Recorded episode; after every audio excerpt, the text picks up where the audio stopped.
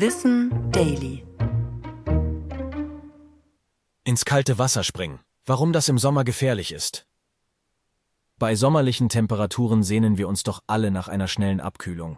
Aber überhitzt ins Wasser zu hüpfen, kann gefährliche Folgen haben. Denn die großen Temperaturunterschiede zwischen Wasser und Luft bedeuten für unseren Körper Stress.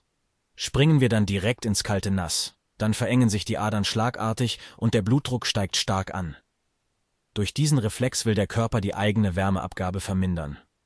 Der entstandene große Druck auf unseren Kreislauf kann im schlimmsten Fall aber zu einem Herzinfarkt oder Schlaganfall führen. Dabei sind vor allem Menschen mit Kreislaufvorerkrankungen gefährdet oder ältere Menschen, aber auch völlig gesunde Personen sind betroffen.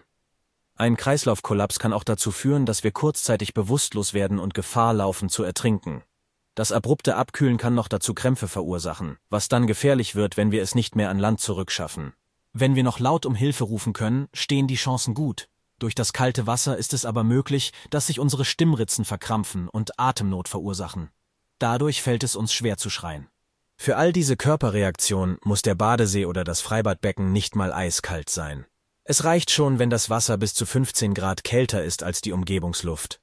Wir können uns aber ganz einfach schützen, indem wir den Körper an den Temperaturunterschied gewöhnen. Zum Beispiel, wenn wir langsam ins Wasser warten und dabei die Arme, den Oberkörper und das Gesicht befeuchten. Ich bin Tom und das war Wissen Daily. Produziert von Schönlein Media.